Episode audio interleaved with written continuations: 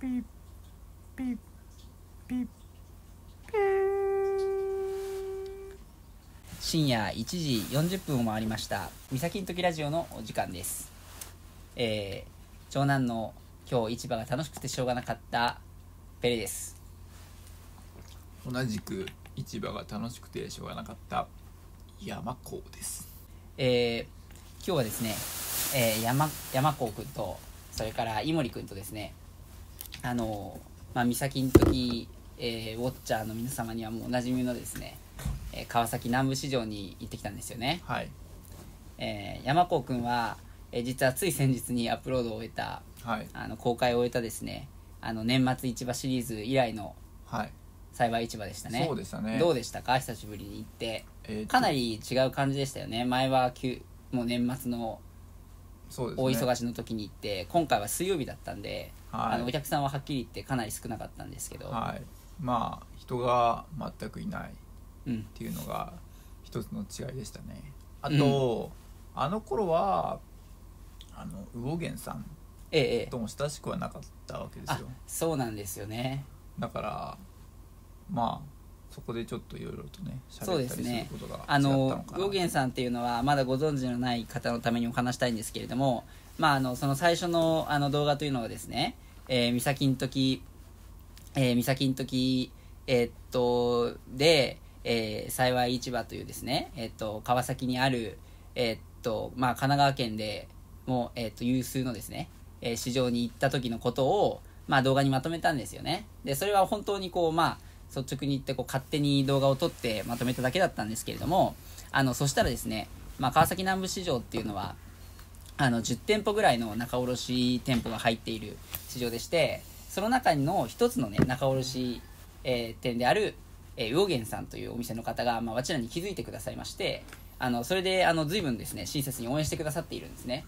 で、えっとまあ、わちらはその後も何回か行っていましてですね、あのこれ皆さん本当にあの驚かれるかもしれませんがあの市場に行くとですね魚源さんの方には「ペレさん!」って声をかけられるんですよ あのすごいもう本当に感動それだけで感動してしまってですねあのもうあの行くたびにですねあのわちは正直言ってそれを楽しみにしているのであの自分からはちょっと声をかけるのを控えてですねまずは「ペレさん!」って声をかけられるのをちょっとですね密かにあの心待ちにしている感じなんですけれどもはいで、まあ、その様子はですねまた後日動画にまとめたいと思っているんで、はいまあ、あんまりここでねネタバレのしすぎはやめておこうかなと思いますけれども、まあ、何かエピソードなどありますか？山子さん印象に残った。印象ああなんでしょう。結構ね、うん。こう市場でそのなんだ例えば魚源さんのとこでも結構人がいっぱいいるんですよね。こう、うん。店員さん店員さんみたいなのが。うん。でその人たちがこうおのおのなんていうか自分のポジションを持っていて、ええ。こうそこ魚を教えてくれる人、またちょっと別の仕事やる人みたいな感じで分かれてて、そういうのがなんかね印象的だったかなっていう。面白いですよね。だからその割とそのまあ営業担当の役割が強そうな方、うん。それからまああの主に対応してくださるのは、まあ、その店長さんに加えまして、そのお魚担当の方ですよね、うん。まあ、かなりお魚に詳しくていろいろ説明してくださってる方とかですね、あとまあ私はそれと同じぐらい印印象的なのはあのだから市場に何回か行ってるとですねうん。各店舗にも結構個性があるのが分かってくるんですよね。うん。その割とその高級魚専門とかあの1匹あのでその朝閉めましたみたいなまだピクピク動いているようなタイがピチピあのチしてましたね。そうですね。割といいお店に卸すようなタイプのうん。魚を中心に扱っているお店から、あのまああの割と大衆魚って言ったらいいんですかね、をあのうんまあそれなりに安価な値段でうん。扱っているようなお店まで、えーっとあってですね、うん。なんかそういうのがこう大体行ってるとですねうん。カラーが分かってくるんですよね、うん。両源さんっていうのはその中でも割とまあまあ一般の人が行ってもかなり親しみのあるお店で、うんそうですよね。あのあのね。そうアジイワシうん。ニシンまあこの辺はねネタバレになるんであんまり言いませんけどあのその辺のこう安くて美味しいお魚がですねたくさんあってでそれ以外にもあの立派なお魚もあの仕入れているっていうねそういうでしかもあのかまぼこもやってるんですよね。というかあなんならパンもやってらっしゃいますね。あの加工品もかなり力を入れてるお店ですごく面白いんですよ。ついついね鮮魚に目を奪われてしまうんですけどあのあのパンもかでかまぼこはね今日実は買って帰りましたよね。あそうですね。赤白と、ね。うん。かまぼこやっぱりあれは特に本当に値段によってうん。結構差が出るんじゃないかな。という説明でしたよね、あのかなりそのかまぼこにも力を入れていらっしゃるということであのどうやら店長さんが工場に直々に出向いてですねあの交渉を重ねて作られたかまぼこらしいですね。ちなみにわちらはね、まあ、これはちょっとあの直接動画にはならないんでここで思い出を語らせてもらいたいんですけどはい。半分は生で食べて半分はちょっと炙って食べましたね。ああそれは炙ると美味しいと。っていうか山子君も食べましたよね実際には。食べましたね。美味しかったですよね。うん思い出一瞬はいはい。白い方を食べましたねこちらは。そうあの炙るとちょっとパリパリっとしてきて。そう表面がパリパリっとして。なんかこう香ばしく香ばなるんでねしい。そうやっぱ香ばしい味が入るっていうのがうん。炙りのなんていうか醍醐味ですよね。だからあれはあれで美味しくなるうん。感じかな魚源さんもそのあの加熱しても美味しいよっていうふうにねうん勧めてくれたんで。面白いよね。なんか加熱するってあんま聞かないっていうかしないよね。そうするのかな。もう一般的なのかもしれませんけどね、うん。ちょっとわからないですよね。したことなかったえーあれは美味しいですね。ぜひあのおすすめですね。ねはい。はい。あのそう。でなんかその魚源さん曰くまああの鍋とかうどんとかにもねはい。あの入れられるっていう感じで加熱調理にも向いたあのえーっとかまぼこだっていう、うん。えーことでしたね。まあとにかくね楽しかったですで自転車で行きましたね。今日もねまたね。はい。うん。まあ天気も良かったね。あー天気も良くてね。だだからやっぱり結構気温は低かったですけどうん。まあやっぱり春の訪れをね感じますよ。ひねもすのたりのたりかな。うんですね。あのというわけでですねそれでは始めていきましょう「みさきんときラジオ。のお時間です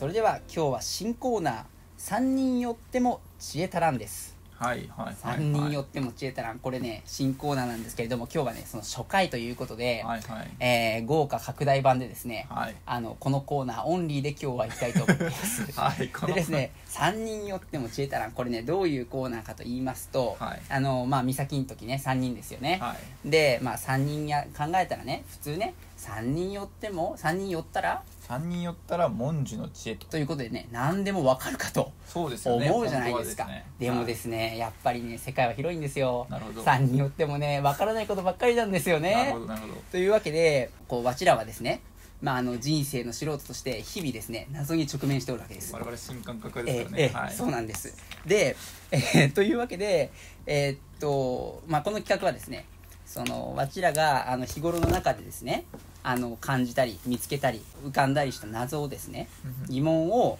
まあそのここで共有してですねまあそれであっさりこう誰かが答えを知ってればまあそれでいいんですけど大抵そうはいかないんであのそれでこうそのこの疑問のね解決法をうん。リスナーさんにですねから募集してですねほそれでわちらで読ませてもらってうん。あのこれマシュマロでもねあのまあ動画のコメント欄でもいいですけどあのあの送っていただければいいんですけどね。それであの一番いいと思う、んん。まあ一番いいと思うじゃなくても1番じゃなくてもね2番目でも3番目でもまあいいんですけど あのわちらがあの読ませていただいてその答えをですね紹介させていただいてなるほど、まあですね特にわちらの疑問にね答えてくれたなって思うリスナーさんの回答にはちょっとですねささやかなプレゼントをですね。プレゼントが、考えておりますですね。なるほど。ちょっとこれ楽しみですね、うんちょっとねこどれはねどんなプレゼねントが、うんこれはねまだ言えないですね。なるほど。はい。でねあのーまあいいですか？これで企画の趣旨はこんな感じね。あ多分で大丈夫だと思いますね。あのねで初回にねあのどんな疑問があるかということはちょっともう今日はね決めてますよね。あ決めてでますね。ね要するに3人よっても謎ってことですよ。そうですね。謎はいっぱいあるんですよこの中に。そうですね。ところでですね。はいこの世の中には謎っていう曲があるんですよ。このね歌詞についての今日はね知恵たらんです。なるほど。はい。はい。あのですねあのわちらはまあコナン世代ですよね。あの不そうです名探ね偵コナンコナン世代初期の頃ですかね。そうですね。始まった頃にもうすでにちょっとまあ要するにちょっと最最初期じゃないけども、まあその後ですよね。うん。えーっとあのそれでえーっとそうですね。でだから、えまあ、倉木舞とかあそうですね。ビーズとかね。いい名前ですいい名前です。あのもうそういった人たちをうん。我々は聞いていたと、そうもうわちらの、まあ、子供時代そうですね、おまあ子供自体はい、思い返してみれば形作っていたねはいはいはい。あの歌たちですよ。はい。うん。であのーそれのねコナンのまあ最初の主題歌ですかあ3番目の主題歌ですね。えっとまあとにかくその流行る初期の頃の主題歌でもわっちもねあの聞いたらねあのね0.3秒ぐらいでああの曲ってわかるようなそうですそうです。あの曲ってわかる曲なんですけどあのその曲が「謎」っていうタイトルの曲なんですよ。なるほど。ね、小松、えっと、美穂さんですかね。えっと、でね、これはどういう曲かというと、まあちょっとね、まあ、わしの歌声で失敬しますけど、この世であなたの愛を手に入れるもの、踊るライト見つめて忘れない。ああ、謎が解けてゆく。というわけですね。なるほど。今晩はこの曲の謎を解いてみようと。ほう。でも解けない。チェタラン。そういうコーナーでございますですね。消えたらんですねこれは、はい、そうです。この曲はですねあの歌詞がですねかなり謎めいてるんでございますよ、ほうほうほうほう、うん、どのように謎めいているというかと言いますとね。はいはいあのこれまあちょっと歌詞をですね、まあ、簡単にあのちょっとこう紹介しながらあのもまあこれねあの謎小松とかね謎コナンとかで検索すれば、まあ、歌詞はね皆さん簡単に見つかりますから、まあ、スマホをお手元に用意してですね、はい。まあなんなら見ていただいていいんですけれども、まあまあちょっとね簡単に紹介しますけど、はい。まあ、この世であなたの愛を手に入れるものですよ。はい。よくわかんないですけどね。はい。それで踊るライトを見つめて忘れない。ああ謎が解けていくっていうね。ちょっと深いですね、うん、まあ深いんだか深いんだかねよくないんだかよくわかんないですね、深いと言ってる人と深くないと言ってる人がいますね。意味深ではありますね、うん、ちょっとよくわからない。でねえーっと「君はまだ疑うことなくうんうん」ねでまあその「君」っていう人がね、まあ、新しくだかなんだか出てくるっていうことに注目してちょっと進めていったんですけど「君はまだ疑うことなく友達と呼べた日々過ごし今もずっと、えー涙あふれ止まらなくて失うことだけを教えていくつもり」っていうふうに、まあ、始まる曲なんですよ。うん。でねあそうだからまあ最初に言っときますけどあのこの曲のね解釈がですねあの3兄弟美咲の時でみんなねあ分かったって思ったんですよね。ほうほうそうあこの曲こういう意味では分かったって思ったんですよ、うん。でおーどういう意味だっけって言ってね話してみると3人とも言ってることが違うんですよ。うん。で話してみてもなかなか一つにまとまらないと。うん。で結局このそもそもねこの曲の歌詞が謎だっていうことになりまして。確かに。あの今晩は。この曲のですね、まあ、解釈としてなんかこの曲の、ね、意味としてっていうんですかね、あの一番いいのはどういうものかっていうね、まあ、そういう話ですね。なるほど、うん。はい。でえっとどういう順番でやっていきますかね、まあ。まあもうちょっと歌詞を見えるからでいいんじゃないですか？そうですね。見えるからでいいですか？皆さんにじゃあお手元にそうですね。あまあしてもらって。そうですね。で皆さんの解釈もねまあちょっと先入観なしでねちょっと考えたいっていう考えてみたいっていう方はこれちょっとですねあの止めていただいて、うん。ちょっと自分なりのですねちょっとわわちらの解釈に汚染されるとうん。良くないんで考えてみてください。でね、まあ、まず基本になってるのはそのミゲル君の説なんですよね。はい。えっとあなたと君っていうのが出てくるんですよ。最初に、うん。この世であなたなら手に入れるものうんでそのえっといなんていうか2連目って言いますかね。に「君はまだ疑うことなく」って出てくるんですよ。でまずね一つ目の対立点はこのあなたと君が同一人物なのか別人なのかっていうことなんですよね。そうですね。でミゲル君曰く別人なんですよ。はいはいはいはい。でえっとあなたっていうのがいると、はい。で、えっと、私はあなたのことが好きであると、そうですね。うん、であなたもあなんでミゲル君がいないかって思います？ミゲル君はね今ね寝ています。あのミゲル君はね基本的に夜が早いのですね。なんであのあちら2人で2人でお届けしております「みさきの時ラジオ」なんですけれども。あのですねであなたの愛を手に入れるものであなあなたはあなたも私が好き。はい。私もあなたが好き。うん。でだけど君と私がライバル関係なんですよ、そうですね。君と私がライバル関係、はいはいはい、はい。うん、で、えっとあなたが私のことが好きなのかあなたが君のことが好きなのかこれが？わからない。謎。謎。はい。で謎が解けていくっていうのは、まあ、その謎が解けていくっていうことで。そうですね。でまあしかもあのそれは私だっていうことになるんだっていうね説ですね。そうですね。でそういうふうに解釈するとどういうふうになっていくかっていうと4連目がだからまあサビがありますよね。でサビに挟まれてる部分が「君はまだ疑うことなく友達と呼べた日々過ごし今もずっと涙溢れ止まらなくて失うことだけを教えていくつもりっていう箇所があって。うん。でそれから2番になると君がただ見失う時はやり場のない思いを感じ鏡となる。わざとじゃなくひらめくのよ。不思議なシグナルが私に仕掛けるの？っていう風になってるんですよ、うん。でミゲル君の解釈の一つの肝はですねこれがあの出てくる順番とは逆の順番で起こったことなんじゃないかっていうねうんうん。あのポイントなんですよね。でまあその先に来ている時系列的に先に来ているですね、まあ四えっと手元にある方4連目四連目を見てください。君がただというところです。君がただ見失う時はやり場のない思いを感じっていうのはですねあの君もうん。君っていう人があなたのことを好きだと。うん。ね？君なんかまあ私が男だとしたら君も男だとまあまあ仮に思ってください。うん。でそのあなたっていう女性を君が好きだと。でなんならそのことをあの私に告白してきていると。うん。僕あなたさんのことが好きなんだよねってあなたさんっていうかあのあなたっていうねあのあの女性のことが好きなんだよねっていうふうに告白してきていると、うん。でもその女性はどっちが好きなのか分かんないわけですよ。うん私なのかあ君なのか。でその時にあなたの愛はどこへ行くのかなっていう謎を、うん。謎の行き先をですね見失ってると。なるほど。でそのことにまあやり場のない思いを感じて同じ状況だなっていうふうに思ってるから鏡となるっていうことだと、ね。うん。まあそういうことでしょ？であの、でえっとであのそのことにですねえっと共感してあのあじゃあ確かにあなたの愛はねあなたさんっていう人の愛あのあの女性の愛はどこにあるんだろうなってわざとじゃなくて真剣に共感してねうん。考えていたと、うん。でそういうことを考えていたらひらめいてしまったと。うん。ああの人私のこと好きだわって。いう逆に？逆に。なるほど。うん。まあ大体そんなことらしいんです。あのね、あの、まあ後で、この説の支持者が、まあ結局ね、ミゲルの意見なんですよ、これ。でミゲルは寝てるんですよ。だからまあミゲルの旗色が悪くなるのはしょうがないんですよね。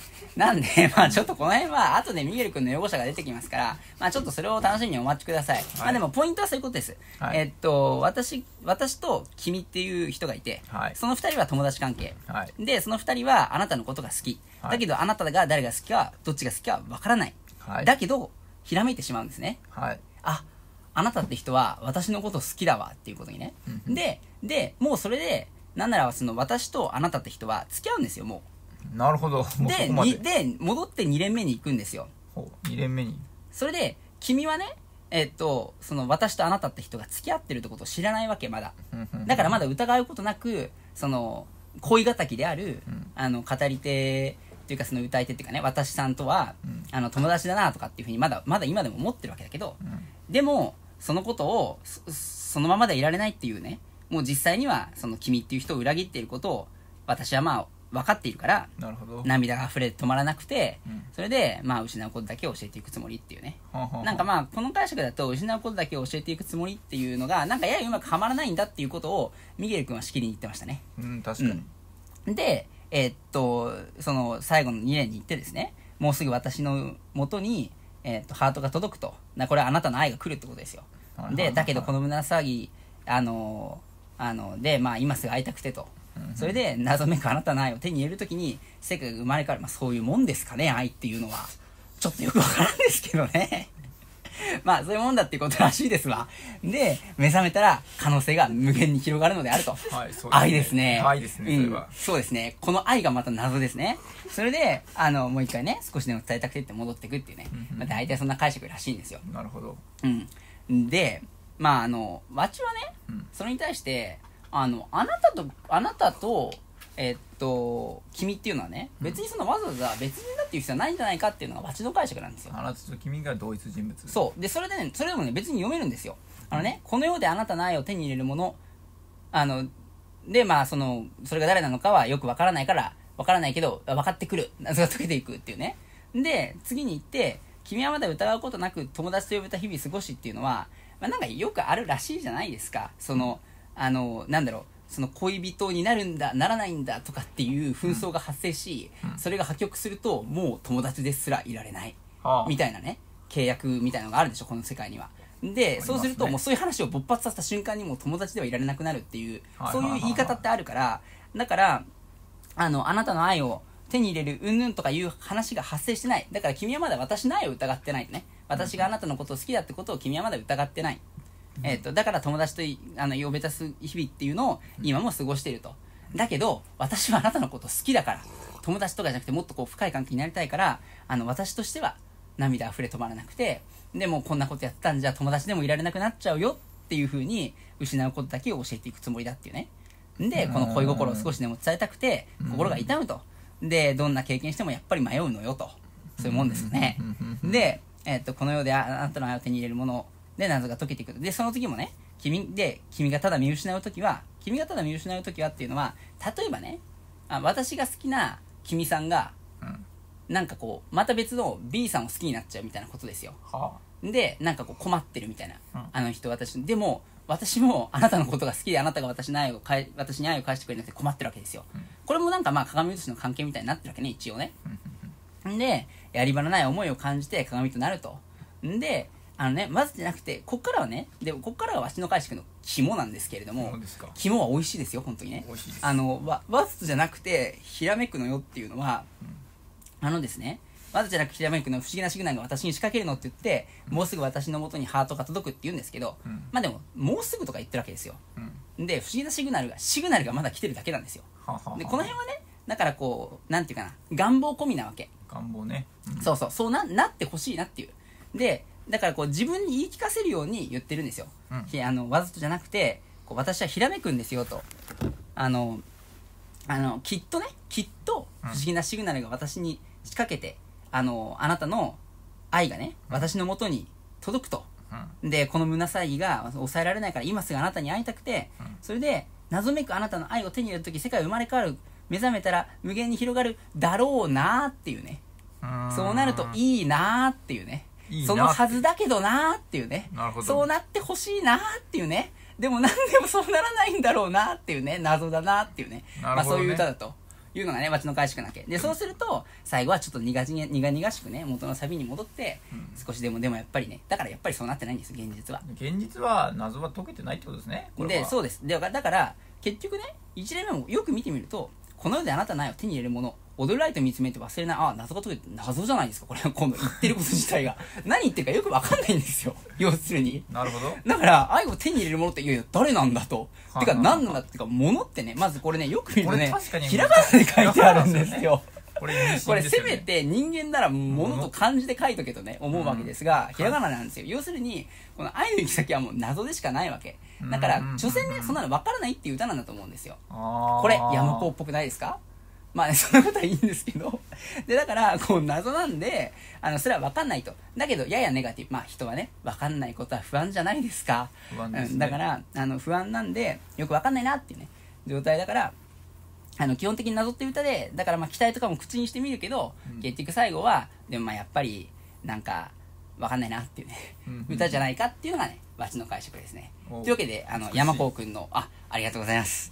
山子くんの解釈、あ、ありがとうございます。あの、じゃあもうちょっと、もう一つだけ、美しさ言ってもいいですか、はいあのね、あなたと君っていうね、二人称二つに分けてることについては、別人だっていうふうに、うんの根拠だって言ってるんですけどね、わちはね、むしろね、そのあなたのことをあなたと君って言い分けてるのがおしゃれだと思うんですよ。なるほどなんでかっていうとね、その1連目は、あの、この世であなたの愛を、だからわけわかんない1連目じゃないですか。抽象的なんですよ、すごく。なんかこう妄想っぽい、あの、2行なんですよ。それに対して、君はまだ疑うことなくっていうのがやけに現実的に言い方じゃないですか。こういうこと言ってる人いそうですよね、この世界に。1万人ぐらい。で、あの、だから、あなたってのはなんかやや抽象的なね、なんかこう、なんかほとんど理念みたいな、うん。あなたの愛、どこへ？みたいな頭の中の世界。理。念なんですでね現実世界で君はまだ疑ってもないのかもしれないけどもこのままじゃ友達でもいらなくなっちゃうよ。どうする？みたいな現実っぽい世界。でこういうふうにあの相手のことをねあなたと君でしかもなんかやや現実的な君とやや抽象的なあなたっていうふうに言い換えてるのはね、なんかこれはこれでおしゃれな表現としてありかなとねわちは思うっていうねことを言いたいですね。やっぱりこう美しいものが勝ると。うん。なんかそういうあなたの使い方ありかなっていうのはねわちは思ってることです。なるほど。というわけで山子くんの解釈をお願いします。僕はですねあのあなたとうん。君うん。に関しては別人物だと思うんですよ。ああ別人説ですか、はい。違いませんね。気が合いまうせん、ん。なんですけどそのミゲル説とも違って何をしたいかということなんですけど、うんやっぱりそのミゲル説では時系列がおかしいんですよね、うんうん。そうあれおかしいですよね。なんかこう思いついたんだとか言って逆転してるんだとか言って普通に考えたら変ですよね。普通に考えて逆転させる意味もないし、うん。まあそういうトリックうんあるのかもしれませんけど、うん。こうなんだしね、うん。こうなんだしね。まあ、ちょっとおかしいわけですよ。うん。おかしい。2から1に飛ぶっていうのは。わっちもそう思います。やっぱりこう普通に考えていくべきじゃないかと、うん前から順にね、うんそうするとどうなるかっていうとまあちょっとこれがね。うん。僕が思ったのはですよ。はい。これは時間的にどれくらいあるのかっていう話ですよ。ん？それはあれですか？この歌詞が進んでる間にそうですね。そのどれくらいの時間が流れてるのかって。はいはいはい。どれくらいの時間が流れてるかって話の時に、うん。まああの結構右説はこう過去未来現在みたいなうん、感じで、飛んでみたいなね。戻ったりしてみたいな。僕はねこれもうすでにうん。こう具体的な情景として、うん。喫茶店なんですよ。もう場面が思いかけてるんですね。喫茶店の喫茶店感が出てると、うん、10秒ぐらいなんですよ。10秒？10秒。10, え10秒っていうのはこの歌詞全体でいろいろ起こってる涙が流れてとか止まんなくてとかなんか言ってるのが全部そうそうそう。そう10秒の間に起こって10る秒の間のこの私の頭の中の話なんですよ。ああなるほど。はいはい。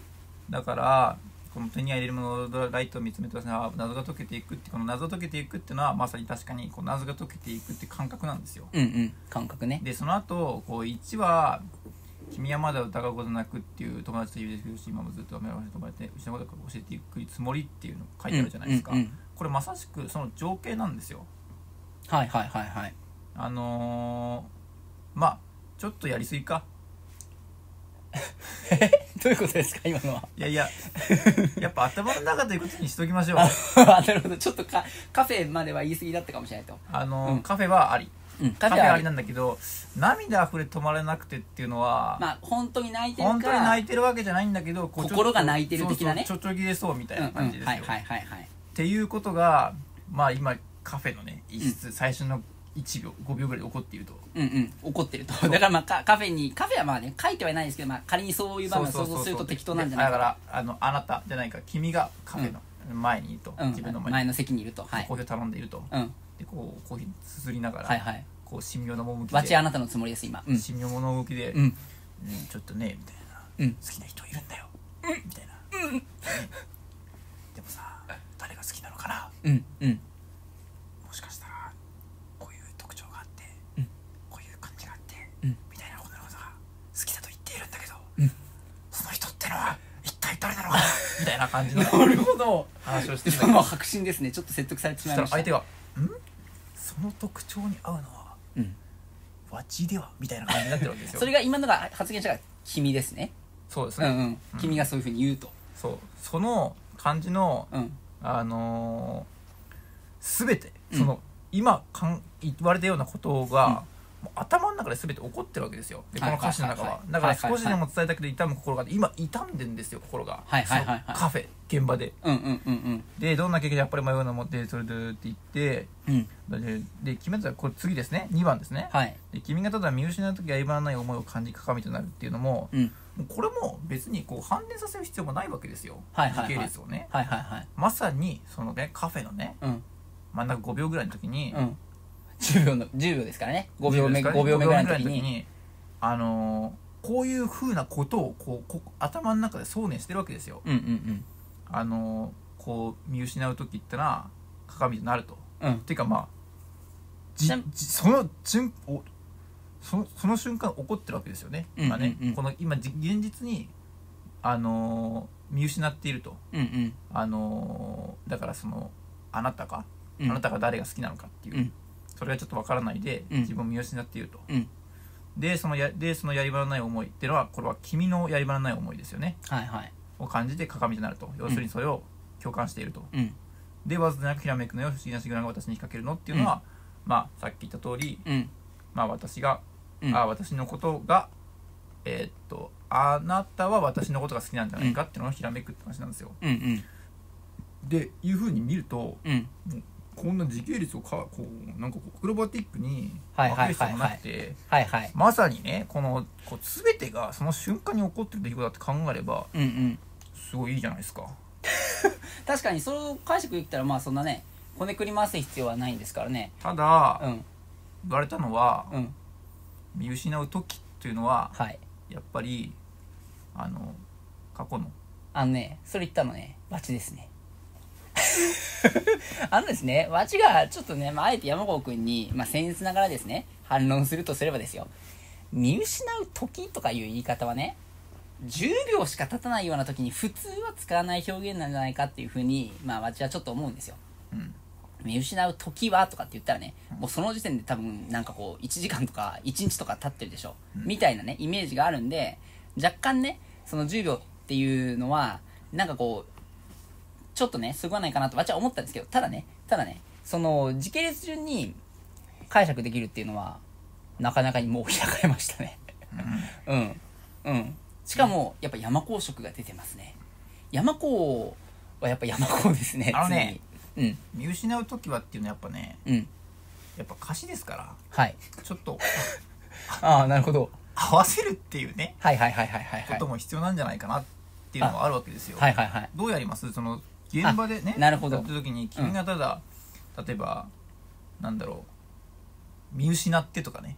そうあやったらなるほど現実感出るじゃないですか、はいはいはい。でも見失ってっていうと時はの部分の3つないわけですよ、はいはいはい。ちょっと厳しいですよね歌詞的には。なるほどね。例えば「君がただ見失って」っていうことですねそう終わっちゃうと。そうそうそうそう。うんうんなるほど。確かに。あのねこれはねあのちょっと。僕あの歌詞作ったことないんで分かんないですけどどう,、どうなんですかね？あのいやいや確かにね。作る人はこういうの時にこう、あのーなんか小文字足りないみたいな。文字足りないってありますね。私ちょっと俳句に興味があるんでね、よくわかりますけどその文字足りなくなったり多くなりすぎたりいろいろ困りますよね、でその時にやっぱり五七五にを優先しますからね、はいはいはい。で音楽も拍があると思うんでね、まあ、音楽のイメージが先にあったら、うん多少やっぱり例えばそもそも「君がただ」ってのは「君はまだ」っていう のをこう一一番のね歌詞をこう変更してるだけなんでまあただじゃなくても良さそうなんですよ別にね。確かに。なんで確かにねあの見失う時はにそんな意味はないんじゃないかと、うん。見失って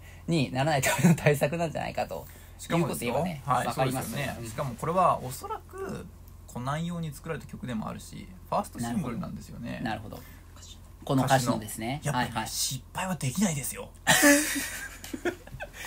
こんなとこで見失っていやこれちょっと無理っすねとかってことはできないわけですよこはいれは。はいはいはいこちょっと分かんなくてもええ。突っ込んでいかなきゃいけない。確かにね。うん。歌詞がちょっと分かんなくてもなんとかなるかもしれないけどそう。そうそうそう音楽的になんか明らかに音が足りないですねとかいうのは避けなければならない、うん。っていうことも考えられうるのではいはい。やっぱ時はがちょっと合わないというだけでは、うん。反論としてなかなかにうん。まあまあまあそうそう。謎しですけどねぼくれているのではないかと、はい。まあ、うん。今の解釈もありなんじゃないかと。はいはい。私は思っております。うんうん。でまあとにかくあのちなみにこうちょっと質問ですけど10秒っていうことになりますと、はい。えーっと内内容としてはじゃあミゲル解釈に割と共感してるんですか？はい。解釈としてはあのそうそう。あの共感はしていますね。あじゃあだからそのあなたとうん。君とうん。わち？うん。はマジ ですか。いいですね。もうね一人称はこれバチってのは一人称複数ですから。でまあね3人だけじゃないんですよ。もうみんなバチなんですよ。そういう世界でありたいですね。はい。まあその3人はまあ3人がいるんじゃないかと人物としてはね、はいはいはい。そういう感じ感ことに関してはまあ、うんうんあのでまあちなみにその私のじゃあえっとまあ恋？うん。あなたへの、うん。はまあ最終的には成就するっていう歌詞なんじゃないかっていう立場ですか？ああ恋がね。もうすぐ私のもとにハートが届くらしいんですよ。いやあのまあ成就するかわかんないですよ。あだからこれも頭の中だからね。これそうそうそう。そう8秒目ぐらいだから、まさにこれは愛を手に入れた時に生まれ変わるんで、ああいう。これもまた目覚めたらああ無限に広がるってのは、うん。もう頭の中っすよ。全部これ。あでもそこら辺もわちと近いですねなんかね。シンクロ。わちもね思うんですよ。シンクロしてますねなんかね。あの10秒とかいうのは全く1秒もね あの思いつきませんでしたけど。でもそうわちもねそう思うんですよ。まあねミゲル君がとにかく寝てるんであの積極的にわちの説をしていきますが。あのですねわちもこれはねやっぱねちょっとね無理だと思うんですよ。あのねあのそもそもね鏡となるって言いますけど、まあ、和知解釈ではね、うん。あのあなたと君が同じ人物じゃないですか、うんってことになるとですよ。あのあのなんだっけ。あそうそう。だからあのなんだ。鏡となるって言ったってね本当は鏡じゃないんですよ。なんでかっていうとあのあなたはえーっとわちのことが好きじゃないわけですから。うんうんうん、だけどわちはあなたのことが好きなわけですから、うん。困ってるっていうレベルではねうん。見失ってるとかっていうレベルでは一致かもしれないけど全然鏡じゃないんですよ、不対称なんですよ、うん。だけど鏡となりたいんですよ、なりたい。うん、というようなねちょっと願望込みなんですよ。だからこんで鏡となるとかって言い切ってるのはだから、ね、ややねやや強めななんていうのかな。ちょっと無理して言ってるんですよ要するに。鏡となる。鏡となってほしいっていう時に人はついね鏡となっているんですとかって断言しがちですよね。はいはいはい。でそういう意味で言うと次もねわざとじゃなくひらめくのよって言うんですけどひらめくのはねわざとじゃないですよ定義上。なんていうか。だからわざわざそんなこと言う必要ないんですよ、ひなるほどね。らめくのは普通自然にひらめくんですよ。そうですね。でそれを意図的にやったんじゃないですとかってね、うん断ることはちょっとね異常ですよやっぱり。なるほど。だからこれはやっぱりねこれもね無理して言ってるんですよちょっと。無理してね。わざじゃないんですよないんですよ本当にひらめいただけですよっていうのはわざとなんですよ。なるほど。ね、あのちょっと意地悪な言い方するとですよ。ななるほど。ねでそういうふうに考えると、まあ、不思議なシグナルが私に仕掛けるのっていうのもね私に仕掛けてほしいなーっていうね。私に仕掛けるだろうきっと。私に仕掛けるはずっていうね。なんかこう断定っていうのはだからこう僕はこうするっていうのはししたいな しするぞっていうねそういう気持ちを表すことがあるじゃないですか。はい。まあそういうのだと思うんでここら辺からねなんかねこう若干強めに言う願望妄想モードみたいのがね若干入ってるっていう立場なんで、うん。その次の連ももうすぐとか言ってねいろいろ言ってますけど、まあ、こういうのはねこう若干なんていうかこう希望込みの非現実込みのうん。あの内容なんじゃないかっていうのがわちの解釈でね。だからこそ最後はやっぱ現実に戻ってくっていうね。なるほど。あのですね。うん。目の前にうん。おるんですがペレがうん。説得力を感じますね。ありがとうございます。というわけでですね、えっと、ちょっともうね、あの、3 7分、ちょっと時間を過ぎてしまっておりますが、三崎の時ラジオはですね、基本的に30分時間厳守でお送りしておりますが、あの、と言って別に1回か2回ぐらいしかやっておりませんが、あのですね、ここでですね、あの、実はですね、えー先ほども言いました、実は今日は市場に一緒に行っていた井森さんがですね、実はミゲル説のね、擁護者なんですよ。ミゲル君は寝てるんですけど、井森さんが起きてるんで、で、なんかすごい物言いたそうにしてるんですよね。まあ、三崎の時ラジオだけど、ちょっと出してやろうかというわけでですね、あの、まあね、ちょっと、ちょっとだけね、喋らせてあげますよ。ね。あの、ということで、井森さんにご登場いただきます。はいゲストの井森さんです。ありがとうございます。あの、限られた時間ということなので、あの、早口で喋らせていただきますが、うんいや、まあ、まずお二人の解釈とも、あの、非常に美しいと思います。今聞いていて、もう正直かなり説得されていますね。山子さんの、あの、山子さんらしさっていうのは、まあ、それこそね、なんていうかこう、生の、その数秒間の頭の中にね、なんその感覚っていうか、はいはいにこう、行くっていうのは、まあ、まさにっていう感じですし、まあ、正直ペルさんの解釈もね、すごい、美しいしね、うん。一言で言ってしまえば、うん。まあ、この妄想とかっていうのも、まあ、正直 どっちかっていうとこれこっちの方がお話として好みですね。あの私の説よ説よりも。うん。なんかその、推し模様とかについてもそういうこと言ってましたね。でこれエモーショナルだしねなんというかこう。まあ、いいと思うんですけど、うん。ただ私はねやっぱりミールさんの説がこうコナンっていうことを考えてもおーコナンに寄せていくね。確かに、わちはコナン要素ありませんでしたね、あんまりね。うんいいと思うんですよね。コナンにはとにかく、まあ、こういう三角関係から起きる悲劇みたいなお話って多分無限にあるわけですよ。ありそうですね。うん。確かにね。そ動機。して、うん、やっぱり真実はいつも一つですから あのなんかまあ謎は解けないんですよ。とか言ってちゃダメなんですよ。なるほど。謎は解けるっていう。もうオープニング第3 3つ目のオープニングか何かでこううん。謎は解けないとか言ってちゃダメなんですね、うん。で時系列があのおかしいんじゃない？っていうのもねうん。これはもうあのこれむしろ私はこれすごく美しい構成になっていると思っていましてうん。まあこれさっき言っておられたように謎が解けていくっていう瞬間は真ん中にあることですね。はいはいその時系列でいう、うん。で真ん中にあることはでも反復されているんですよ。うん。なぜかっていうと忘れないからですよね。こおのー。真ん中にある真ん中にある一瞬があまりに強烈に焼き付いているので、うん。この謎が解けていくあーっていう、うん。この謎が解けていってしまうっていう、うんうん。ここのあーっていうのに謎の強い感情がこもっているんですよね、うん。それを忘れないって何度も思い返してしまう、ほとんどトラウマ的な感情のように。うん。でだからまず聴いている側からして歌を聴いた時に、うん。不思議に思うのはこの「あー」っていうところにこもっているこの感情は何だっていうことはいはいはいなんですよ、はいはい。それを最もうまく説明するのがミゲル三節だと思うんですうんうんね、でさっきのところで、まあ、ちょっと違和感を感じるのはだからまずここではあなたと私と君っていうのはうん。3人ずっと仲がいい友達でねうん。ずっとこれから3年経っても5年経っても一緒だよっていうずっと友達のままだよって言っていると、うん。そういう状況で君が私に実はあの君っていう人はあなたが好きだっていうそのことをね打ち明けてきたと、相談すると、うん。まあなんなら同性同士とかでね、はいはい。あなたが好きな同性同士とかかもしれませんよ、うんうんそうするとそういう状況で私は実は私もあのあなたのことが好きなんだっていうね、あの人のことが好きなんだっていうことは言えないんです。うんうん。おそらくねそういうコナン的な生々しい状況からすると、うんうんまあ。コナンが生々しいっていうこと自体がね 何かこう、うん。何かの限界ですけどまあいいでしょう。はいはい。はい そうですね。せいぜいもうあれは想像の限界なので、うん昼ドラとかまで行くと無理なので、まあ、ぜひお便りで教えてくださいっていう感じなんですけれど。なんでえっとあの君にはライバルなんだけれどでもやっぱり友達なんで聞いちゃうんですよね、うんうん。で君があのあなたの気持ちがどこに向かうのかわからないっていう見失っているんですよ、うんうん。その時には君のやり場のない思いっていうねそのなまや悩んでいることを感じて鏡となるっていうのは共感してしまうっていうことの比喩ですよね、うん君と同じ立場に立って考え始めてしまうんです、はいはい。あなたは今まで俺の好きなタイプ私の好きなタイプこんなやつやねんって言ってなかったっけ？っていうことを、つい君の立場になって考えてしまうと、うんうん。なんでここではできれば君だよって言ってあげたいわけですよ。かあのあなたの好きな人は君だよっていうことを言ってあげたいなんだけど考えてるうちにわざとじゃない君のために考えていたはずなのに、うん。わざとじゃなく本当は隠れてあなたのことが好きだった私に対する利益が得る答えを得てしまった。あ。あなたはひらめいてしまってあなたは私が好きだったっていうことをひらめいてしまそううかそうか。ひらわざとじゃないっていうのはこう要するになんか君へのエクスキューズなんですね要するにね。そうですだからわざとじゃないんだよ本当にっていうね。そうこれじゃないと自然じゃないんですよ。わざとじゃなくうんひらめくのよっていう、なるほどね。ひらめくは絶対にわざとの行為ではないので、うんうん立場の問題なんですよね、うんわざとじゃなくっていうのは、で、うん。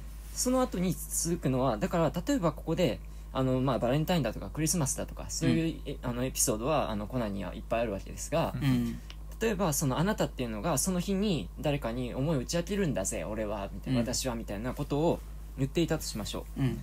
そうすると本当に私に来るかなっていうことを君は悩んでいるっていううん。相談だって可能性もありますよね、うんそうするとここで私はあ私だって思いながら君にそれは言えない。うん。逆に私の元にもうすぐハートが届くんだっていうことを確信してしまう、うんうんだけどこの胸騒ぎ今すぐ会いたくてっていうのはまあここはぼんやりしているんですけれど、うん。胸騒ぎっていう言葉がちょっとあのなんか物騒な感じがするんで一言で言えばコナうんうん。ン的世界でコナン言えば的な胸騒ぎですねこれは。そう。来る何かが来るっていう。そうそうそう。なのでこうあのまあもう分かってんだけど早く付き合い付き合いたいとか会いたいとかっていうことかもしれないし、これまずいことになってるぞ。うんうん。今すぐ会いたくてっていうのはいや一回会って話しようや。うんっていうねことでまあともかくその後は謎めくあなたの愛を手に入れた時世界は生まれ変わるっていうのは彼は過去から見た未来未来ですね、はいはい。うんうん。でまあこのやっぱり友達に相談されてる最中に私だって気づって気づいてしまった瞬間っていうのはうん。相当トラウマ的な体験ですよ、うん。まず一方ではむっちゃ嬉しいんですよ。うん。なるほど。あなたが私のこと好きだっていう両思いだったって分かる、なんですけどこれはやばい状況で気づいてしまったっていうことでもあるんですよ、うんうん。その時に人が発する最大限の感想は嬉しいでもなくうん。どうしようでもなく、ああ謎が解けていったっていう、うん。ここれなんですよ。うん。これこれがないとこの「ああ」っていうこれがうんわからないってはい、でともかくその後私とあなたは付き合うんです、うん。でも君にはそれ当然言えないですよね。ん。最悪な状況ですから、なんで君はまだ疑うことなく友達と呼べた日々過ごし今もずっと。ここでまあまず疑問に思うのは友達と呼べたっていう過去形と今もずっとですよね、なんでここではなぜかわかんないけど君はだって、ま、今も信じてるんだから友達だっていうふううん。に呼んでるわけですよ、うん。呼べでもなぜか呼べない状況になっている。なぜか、私とあなたっていうのは君は知らないけど本当はもはや友達関係ではないから、うん。恋人関係であるからということですよね、うんで、まあ、涙溢れ止まらなくてっていうのは、まあ、どっちかわかんないんですけどでも私はやっぱり 今思うのはあのクリスマスだかバレンタインデーだかなんかわからないその X では過ぎてしまった。うん。で君はまたへこんでまた私に相談してくるんですよ。彼ドラは、マですね。ドラマチックですね。ううん。ん彼は私に来なかったんだって。言って、失うことだけを教えていくつもりっていうのは失恋っていうものはあるんだよっていうね、うん。ことをあのなんとか言ってこうなだめていかなくちゃいけないって君も大事なんですよね、君も大事なんですよ、うん。なんで隠しているのはすごく辛いんです。うん。それが次の連ですね。少しでも伝えたくて痛む心がっていうのは隠している罪悪感を持ちながら、うん。ちょっとだけでも説明したいって思っている、うんうん。どんな経験してもやっぱり迷うのよっていうのは君とものすごい楽しいことをしてもディズニーランドに行くとかなんかスキーに行くとかしても、でもやっぱりこんなこと続けていていいんだろうかってうん。打ち明けるべきじゃないかっていうことを迷うってうん。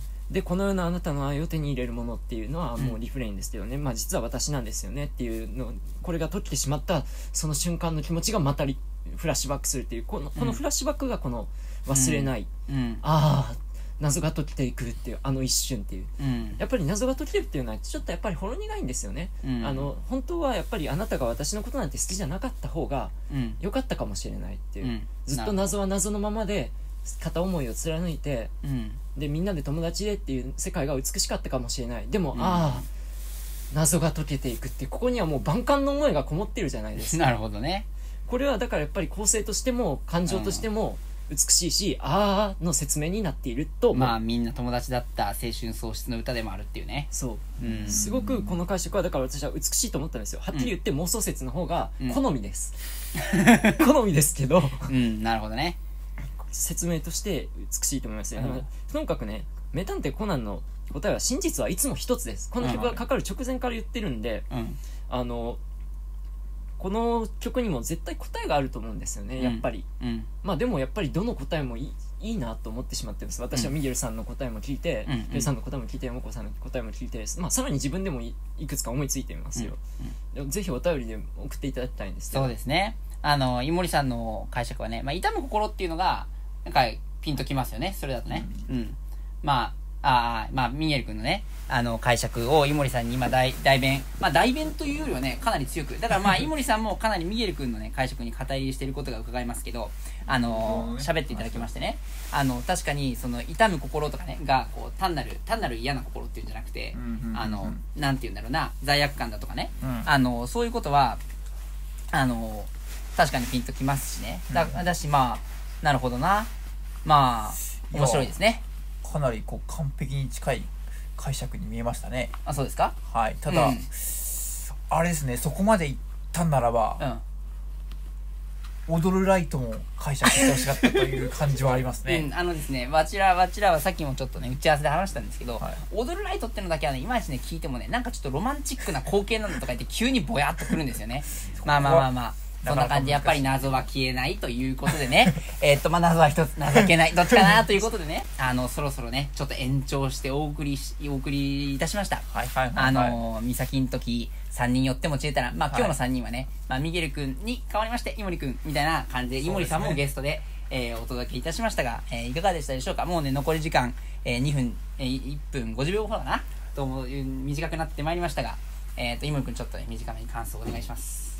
あああのぜひお便りを待っていますうん。あはい。なんていうか恋愛関係の語彙がない我々に恋愛このドロドロした恋愛に対する答えを教えてほしいですねうん。はい。ということで、じゃあ山子君、どうでしたか？まあもう一回ぐらい私はラジオに出演するので、うんその時はよろしくお願いしますあの、これはですね、山子さんは、あの、京都にね、やがて帰らなきゃいけないってことなんですけど、ただね、あの、別にリモートでもね、今時はこのリモートの時代で、どんな距離があってもラジオできますから、やりましょうよ。はいはいね。えーっと、それであの、山子さんはね、ちなみにちょっと私がこう、まあ、補足しますとね、あの、京都に山子さんこれから帰るわけです。これ、これ、これやっててもね、しばらくして帰るんですけど、まあ、京都にはね、鮮魚がいないと。で、砂島は鮮魚がいっぱいいるよと。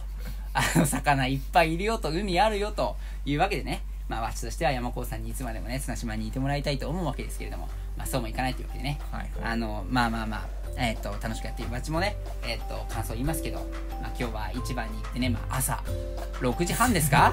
に起きて、まあここまでノンストップでやってまいりました。ここまでね、どれだけの調理をしたかは、あの、本当にね、皆さん近日中にご公開の動画ね、今日で何本もね、あの、ちょっと素材用意してございますので、お楽しみになさってください。で、謎もね、解けたのか解けないのか、あの、本当にね、皆さんのお便り、お知恵をね、拝借して、知恵たらもなんとか、知恵たるにしたいと思っております。というわけでお時間となりました、えーそれでは皆さん「みさきんときラジオ」次回もまたお楽しみに。それでは皆さんさようなら